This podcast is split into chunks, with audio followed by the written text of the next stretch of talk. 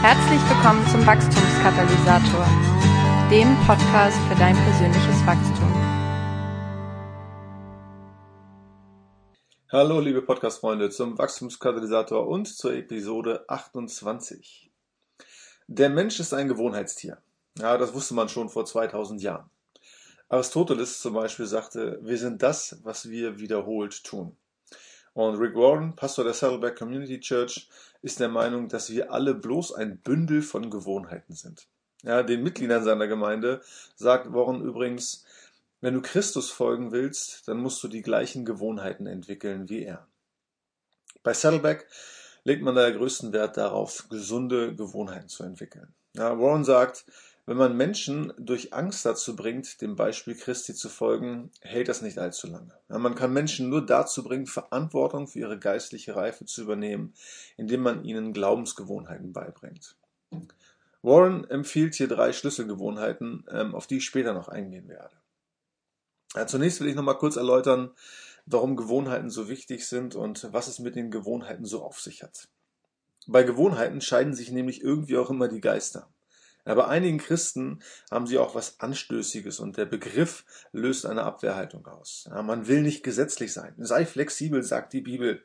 Ja, womit man meint oder womit diese Leute meinen, sich stets vom Heiligen Geist führen lassen zu wollen. Ja, und Jesus warnt doch sogar davor, wie die Heiden zu plappern und bestimmte Dinge nur aus Gewohnheit zu sagen, oder? Ja, gewiss, man kann bestimmte geistliche Übungen nur aus Gewohnheit tun. Und das ist vor allem dann gefährlich, wenn man diesen Gewohnheiten oder geistlichen Übungen einen Selbstzweck beimisst und der Meinung ist, geistliche Übungen an sich seien das Aushängeschild eines geistlichen Menschen. Ja, hätte man damals zur Zeit von Jesus die geistliche Reife von Menschen an ihren geistlichen Übungen abgelesen, wer hätte dann den ersten Platz gemacht? Richtig, die Pharisäer natürlich. Gewohnheiten oder auch geistliche Übungen erfüllen aber keinen Selbstzweck, sondern sie sind Mittel zum Zweck ja, so wichtig die Führung des Heiligen Geistes auch ist und so sehr Gewohnheiten auch zu toten Traditionen werden können, aber ohne Gewohnheiten kein geistliches Wachstum. Ja, Jesus selbst hegte und pflegte die ein oder andere Gewohnheit. Ja, die Bibel sagt ausdrücklich, dass der Synagogenbesuch und das Gebet eine feste Gewohnheit bei Jesus waren. Ja, wie gesagt, man kann das alles äh, nur aus Gewohnheit tun. Aber ohne Gewohnheiten geschieht kein geistliches Wachstum. Bei jeder Mühe ist Gewinn, sagt die Bibel, und das gilt auch in diesem Bereich. Gewohnheiten sind absolut entscheidend für unsere eigene Entwicklung. John Dryden sagte einmal, zuerst erschaffen wir unsere Gewohnheiten und dann erschaffen sie uns. Ja, wir sind tatsächlich ein Bündel von Gewohnheiten. Wissenschaftler haben herausgefunden, dass über 40 Prozent unserer täglichen Entscheidungen auf Gewohnheiten basieren. Gewohnheiten bestimmen also einen Großteil unseres Alltags. Gewohnheiten werden übrigens in der Hirnregion abgespeichert, die auch den Herzschlag und die Atmung kontrolliert. Gewohnheiten zu entwickeln ist wichtig, weil sie uns Energie sparen lassen. Ja, immer dann, wenn wir etwas gewohnheitsmäßig tun, kann unser Gehirn Energie sparen. Unser Gehirn verbraucht ca. 20 Prozent unserer benötigten Gesamtenergie. Ja, und das ist natürlich gut, wenn sich das Gehirn auch mal etwas entspannen und Energie sparen kann. Und warum Energie gespart wird, wenn eine Handlung gewohnheitsmäßig durchgeführt wird, ist ähm, eigentlich le leicht erklärt. Ja, wir benötigen nämlich keinerlei Willenskraft mehr, wenn wir eine Handlung auf diese Weise ausführen. Und die willentliche Anstrengung der Ausführung fällt also komplett weg. Ja, das Unterbewusstsein übernimmt die Arbeit und zwar vollautomatisiert. Und damit spare ich dann genug Willenskraft, um andere Dinge anzugehen und anzupacken. Ja, mit den richtigen Gewohnheiten automatisiere ich dann quasi auch mein geistliches Wachstum. Ohne dass ich mich jedes Mal dazu überwinden muss und meine Willenskraft einsetze, tue ich die Dinge, die mein geistliches Wachstum fördern. Jetzt geht es aber nicht einfach nur um Gewohnheiten heute, sondern um sogenannte Schlüsselgewohnheiten. Ja, was sind Schlüsselgewohnheiten? Ich habe diesen Begriff aus dem Buch Die Macht der Gewohnheit. Charles Durrick beschreibt in diesem Buch Schlüsselgewohnheiten als Gewohnheiten, die wie Hebel wirken können oder in der Lage sind, Kettenreaktionen auszulösen. Eine Schlüsselgewohnheit ist eine Tätigkeit mit verschiedensten Auswirkungen in ganz unterschiedliche Bereiche manchmal. Es wird ja immer gesagt, und ja, ich sage das auch immer, dass man immer nur eine Sache auf einmal angehen soll. Change one habit in a time. Ja, und das stimmt auch. Aber es gibt eben Gewohnheiten, die eine Vielzahl von weiteren Effekten mit sich ziehen. Ja, mit Hilfe von Schlüsselgewohnheiten kann man entsprechend gleich mehrere Dinge auf einmal ändern. Eine häufige Schlüsselgewohnheit ist der Sport, ja, zum Beispiel das Joggen. Jemand, der abnehmen möchte, beschließt, joggen zu gehen. Das ist an und für sich noch keine große Sache, aber hier kommt der entscheidende Punkt. Neben dem Joggen entwickelt die Person weitere gesunde Gewohnheiten. Sie ernährt sich gesünder, hört auf zu rauchen, geht kurze Strecken lieber zu Fuß als mit dem Auto zu fahren. Joggen wird zu einer Schlüsselgewohnheit. Ein gemeinsames Abendessen kann auch zu einer Schlüsselgewohnheit werden. Studien haben nämlich ergeben, dass Kinder, die in Familien aufwachsen, in denen in der Regel gemeinsam zu Abend gegessen wird, in der Schule bessere Leistungen bringen, ihre Emotionen besser kontrollieren können und mehr Selbstbewusstsein zeigen. Außerdem wurde bewiesen, dass regelmäßiges morgendliches Bettmachen mit höherer Produktivität korreliert, ja, zu größerem Wohlbefinden und verantwortungsvollerem Umgang mit Geld führt. Ja, das eigene Bett zu machen kann eine Schlüsselgewohnheit werden. Und es gibt auch äh, so etwas wie geistliche Schlüsselgewohnheiten natürlich. Ja, Gewohnheiten, die geistliche Kettenreaktionen nach sich ziehen. Ja, eine einzige neue Gewohnheit, also die dazu führt, dass ich mehr Glauben entwickle, mehr bete, Gottes Stimme besser höre, evangelistischer werde, ja, wie auch immer. Was genau jetzt eine oder deine neue Schlüsselgewohnheit ist, ist ein Stück weit auch immer Typsache. Ja, das hängt mit unserem geistlichen Zugangsweg zusammen, mit unserer momentanen Lebenssituation und weiteren Faktoren. Ja, manchmal merkt man auch erst beim Experimentieren, was wirklich eine Schlüsselgewohnheit ist und was nicht. Ja, und das möchte ich gern vorher klarstellen, bevor es nun um die drei Schlüsselgewohnheiten aus Sicht von Rick Warren geht. Bei Saddleback leitet man neue Christen oder Mitglieder, wie gesagt, dazu an, drei verschiedene Schlüsselgewohnheiten zu entwickeln. Und von diesen drei Schlüsselgewohnheiten verspricht man sich geistliche Kettenreaktionen im Leben der Gemeindemitglieder. Ja, die drei Gewohnheiten sind wie folgt. Erstens, eine tägliche Zeit der Stille mit Gebet und Bibelstudium. Zweitens, 10% des Einkommens zu spenden. Drittens, der wöchentliche Besuch einer Kleingruppe. Und ähm, wenn man mal etwas genauer darüber nachdenkt, dann macht das durchaus Sinn. Ja, nehmen wir mal das stille Zeitritual. Wenn ich wie automatisch jeden Tag die Bibel lese und bete, bleibe ich in Kontakt mit ihm, also mit Gott und seinen Anweisungen. Ja, ich höre seine Stimme, spüre seine Führung. Und weil der Glaube aus dem Hören kommt, entwickle ich hier Gottvertrauen. Ich erkenne und bekenne destruktive Verhaltensweise, bete dagegen an und so weiter und so fort. Oder nehmen wir den Besuch in einer Kleingruppe. Ja, ich komme unweigerlich in Kontakt mit anderen Christen. Ich erfahre Ermutigung, aber auch Korrektur. Ich profitiere von den Gaben anderer, bin aber auch gefordert, meine Gaben einzubringen. Und wenn meine Hauskirche auch noch nach außen wirkt, ergeben sich Räume, wo ich evangelistisch oder diakonisch wirken kann. Und wenn ich regelmäßig zehn Prozent meines Einkommens spende, dann bringe ich mich auch finanziell immer wieder in die Abhängigkeit zu Gott. Ich durchbreche Geiz und Gier und bringe mich selbst immer wieder in die Lage, wo ich Gott für seine übernatürliche Versorgung glauben muss.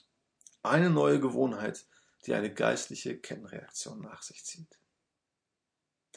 Ich würde von den folgenden zwei Dingen behaupten, dass diese neben den drei Schlüsselgewohnheiten von Warren für fast alle Christen äh, ebenfalls eine Schlüsselgewohnheit sein könnte. Erstens eine Zweierschaft haben.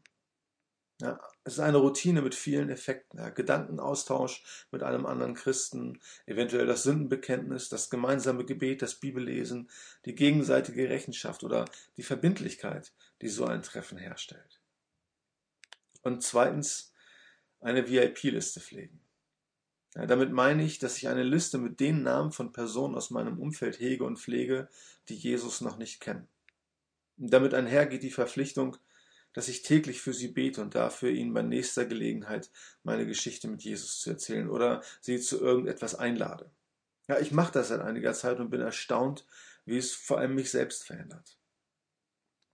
Ich will dir an dieser Stelle jetzt einfach mal Mut machen, eine der genannten Dinge ähm, einfach mal auszuprobieren und anzugehen. Meine absolute Schlüsselgewohnheit ähm, ist das frühe Aufstehen und meine stille Zeit. Ja, das mache ich seit circa 25 Jahren und ich mache hier nicht nur die Erfahrung von Kettenreaktionen. Ich merke nämlich auch, dass meine Schlüsselgewohnheit zu einer Plattform für weitere Gewohnheiten wird. An meine Schlüsselgewohnheit kann ich ohne großen Kraftaufwand äh, weitere kleinere Gewohnheiten anhängen. Und in der Verbindung zu einer bereits bestehenden Gewohnheit kann ich viel schneller neue Gewohnheiten addieren. Zu Beginn meiner stillen Zeit, meines Sesselrituals, wie wir bei 316 sagen, habe ich morgens einfach meine Bibel gelesen und gebetet. Und als ich mich dann geistlich weiterentwickelt habe und zum Beispiel das Tagebuchschreiben für mich entdeckt habe, habe ich es nicht am Abend gemacht, sondern an meine Morgenroutine angehängt. Und das ging dann relativ leicht, weil bereits eine Morgenroutine bestand. Mittlerweile dauert diese morgendliche Zeit ca. 90 Minuten bei mir. Und ich integriere viele kleinere Gewohnheiten in diese Schlüsselgewohnheit. Ich meditiere, lese und schreibe Tagebuch, studiere die Bibel, mache einen Gebetsspaziergang, spreche meine Affirmation, mache einen 7-Minuten-Workout und ich lese Fachliteratur bzw. geistliche Bücher. Schlüsselgewohnheiten sind eine Plattform für weitere Gewohnheiten. Wichtig ist vielleicht noch die Frage, wie man eine neue Gewohnheit entwickelt. Ich will heute gar nicht zu sehr in die Psychologie der Veränderung einsteigen. Ich will einfach nur sagen, ja, dass es dauert, eine neue Gewohnheit zu entwickeln. Ja, das heißt dann auch mal zu scheitern, Rückschritte zu machen und immer wieder von vorne zu beginnen. Ja, neue Gewohnheiten entstehen nicht über Nacht. Mark Twain hat einmal gesagt, eine Gewohnheit kann man nicht aus dem Fenster werfen, man muss sie die Treppe hinunterboxen, Stufe für Stufe. Ja, und egal, ob es darum geht, uns etwas abzugewöhnen oder anzugewöhnen, ja, in der Regel ähm, erwarten wir viel zu viel oder viel zu früh, dass uns bestimmte Dinge in Fleisch und Blut übergehen. Ja, es gibt sogar Leute, die behaupten, dass man für eine neue Gewohnheit äh, lediglich zwischen drei Wochen und drei Monaten braucht. Ja, andere sprechen gleich von 30 Tagen. Im Internet, im, im Internet kursiert auch das Gerücht, äh, es würde durchschnittlich 66 Tage dauern, um eine neue Gewohnheit zu entwickeln. Und hinter dieser Information steckt eine Veröffentlichung eines Forscherteams äh, des University College in London aus dem Jahr 2009. Ja, die Forscher damals hatten versucht zu bestimmen, wie lange es dauert, bis eine neue regelmäßige Tätigkeit automatisch abläuft. Ja, und dazu muss man wissen, dass es sich in diesem Experiment um sehr leicht auszuführende Gewohnheiten ging. Letzten Endes kam heraus, dass es im kürzesten Fall 18 Tage und im längsten Fall 254 Tage gedauert hatte, ja, bis diese Dinge zu einer festen Gewohnheit wurden. Und der Mittelwert betrug jene 66 Tage, von denen man im Internet oft liest. Ja, Fakt ist, dass jede Gewohnheit anders ist und auch Menschen äh, sehr unterschiedlich sind. Ja, die große Spanne von 18 bis 254 Tagen deutet einfach darauf hin, dass es mal schneller und mal langsamer geht. Ja, Übung macht den Meister. Egal, um welche Gewohnheit oder Schlüsselgewohnheit es auch geht, es geht darum, dran zu bleiben und es so lange und so oft zu wiederholen, bis es zu einem festen Automatismus wird. Ja, und du wirst merken, dass manches vielleicht wirklich nur drei Wochen dauert und anderes fast ein Jahr. Ja, aber es lohnt sich, wie gesagt, eine neue Schlüsselgewohnheit zu entwickeln oder entwickeln zu wollen. Ja, und lass dir das gesagt sein. Du hast dir im Laufe der Zeit schon so viele gute wie schlechte Dinge angewöhnt. Ja, warum sollte es bei geistlichen Schlüsselgewohnheiten nicht auch klappen? Und wem das dann doch noch zu unpraktisch ist, der sei auf Episode 18 und den perfekten geistlichen Tag hingewiesen. Die Tipps und Anregungen hier eignen sich, wie ich finde, nämlich auch zur Aneignung neuer Gewohnheiten. Das war's für heute. Bis zum nächsten Mal. Dein Markus. Herzlich willkommen zum Wachstumskatalysator, dem Podcast für dein persönliches Wachstum. Hallo, liebe Podcast-Freunde zum Wachstumskatalysator und zur Episode 27. Willst du wirklich wachsen? Willst du wirklich vorankommen? Willst du wirklich Fortschritte machen, ja? Wenn du kein Gnom sein willst, sondern ein Glaubensriese werden möchtest, dann musst du zwangsläufig deine Komfortzone verlassen. Zumindest hin und wieder. Raus aus der Komfortzone, darum soll es mir heute gehen. Was genau ist eigentlich die Komfortzone? Ja, vielleicht klären wir das zunächst einmal. Die Komfortzone wird als der Bereich in unserem Leben beschrieben, in dem wir uns wohlfühlen. Du befindest dich zum Beispiel in deiner Komfortzone, wenn du abends vor dem Fernseher sitzt und dir eine Serie anschaust. Höchstwahrscheinlich würdest du deine Komfortzone verlassen, wenn du stattdessen mit einem Fallschirm auf dem Rücken an der Luke eines Flugzeugs sitzt, bereit, dich waghalsig in die Tiefe zu stürzen. Die Komfortzone wird auch Wohlfühlzone genannt, ja, weil du dich in ihr pudelwohl fühlst. In ihr ist dein Leben berechenbar. Ja, alles, was du tust, ist dir bekannt. Neues hat hier wenig bis gar keinen Platz. Du verfolgst immer dieselben Gewohnheiten, Rituale, Automatismen und Routinen. Hier hast du es dir bequem gemacht. Die Komfortzone gibt dir das Gefühl von Sicherheit, Geborgenheit, Ordnung, Entspannung und Genuss. Alles, was du immer so machst, wie du es machst, ist deine Komfortzone. Mach es einmal anders und schon verlässt du deine Komfortzone. Das Problem besteht aber darin, dass wir unsere Komfortzone viel zu selten verlassen. Verantwortlich dafür ist eine Region in unserem Gehirn, die man das limbische System nennt. Die Aufgabe des limbischen Systems ist es, für unser Überleben zu sorgen und es versucht uns vor potenziellen Gefahren zu beschützen. Alles mit einem Ziel, wir sollen überleben. Und das ist auch gut so und irgendwie auch von Gott erdacht. Aber es kann auch sehr hinderlich wirken. Denn mit jeder Veränderung verbindet das limbische System in erster Linie Gefahr und läutet die Alarmglocken. Und das hat zur Folge, dass wir zu oft den Schwanz einziehen und uns nicht trauen, bestimmte Sachen endlich anzugehen.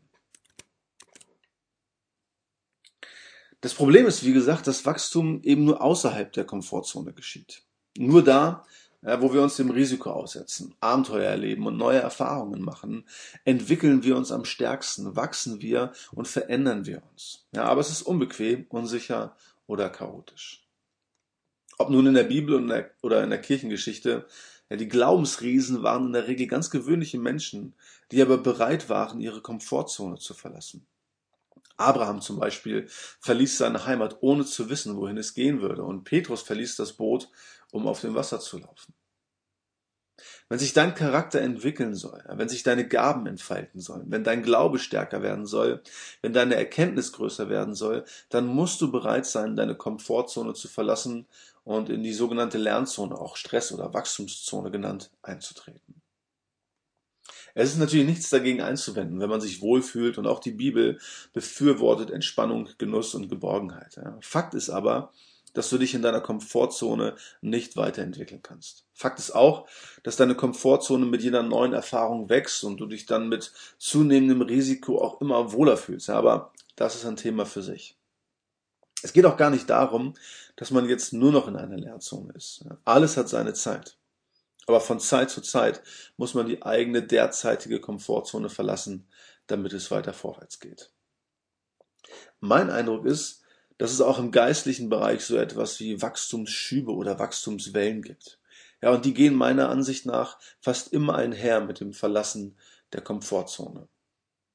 Ich vergleiche geistliches Wachstum ja gerne mit Muskelwachstum. Ja, so wie deine Muskeln nur unter Anspannung wachsen, wächst du auch geistlich, wenn du die Herausforderung suchst.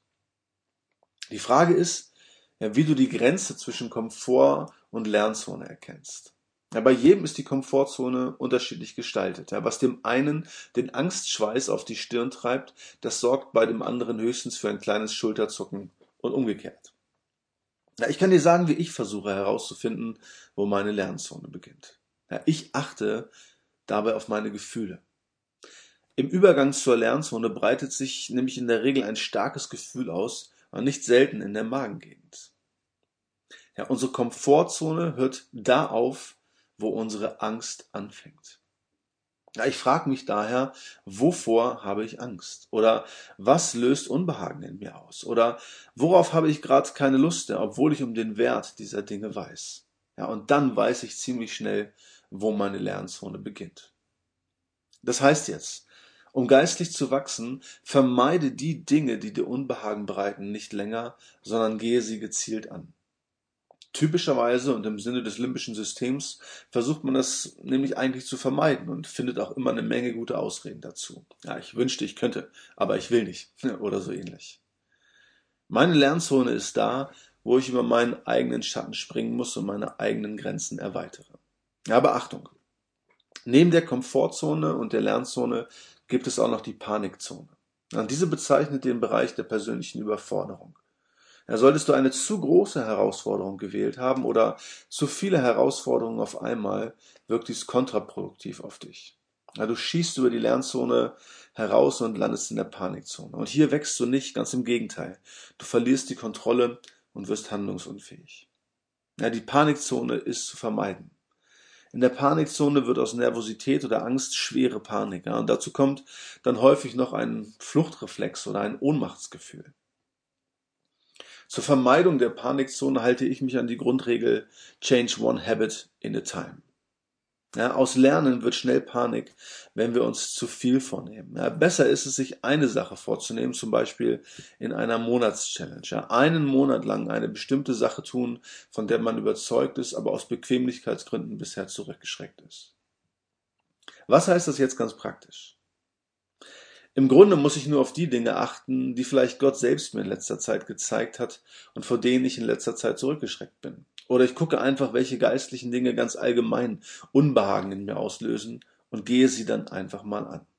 Ja, zum Beispiel gebe ich für einen Zeitraum von 90 Tagen mal ganz bewusst 10% meines Bruttoeinkommens. Oder auch 15%, wenn 10% schon ganz komfortabel für mich sind.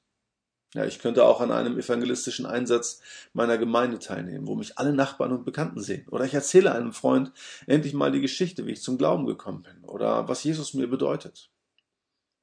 Die Komfortzone zu verlassen könnte auch so aussehen, dass ich trotz engen Zeitplans beginne, meine Gaben in der Gemeinde einzusetzen. Oder du beginnst wöchentlich in einem Flüchtlingsheim zu helfen. Möglicherweise ist es auch dran, dass du Verantwortung in der Gemeinde übernimmst und dich so von der bequemen Zuschauerrolle verabschiedest. Was hältst du davon, wenn du deinen wohlverdienten Sommerurlaub opferst und stattdessen einen Missionseinsatz machst oder sogar leitest? Und falls du nicht selbst Pastor bist, könnte eine Predigt genau die Herausforderung sein, die du brauchst, um in eine Lernzone zu kommen. Oder hast du schon mal mehrere Tage am Stück gefastet? Ist jetzt auch nicht so bequem. Man kann die eigene Komfortzone auch schon damit verlassen, indem man für einen Monat, eine Stunde lang früher aufsteht, um Zeit fürs Bibellesen und für das Gebet zu haben. Und für die ganz Harten unter uns, ja, wie wäre es damit, eine Woche kalt zu duschen? Das lässt sich geistig wahrscheinlich nicht wachsen, aber krass wäre es. In diesem Sinne, bis zum nächsten Mal, dein Markus.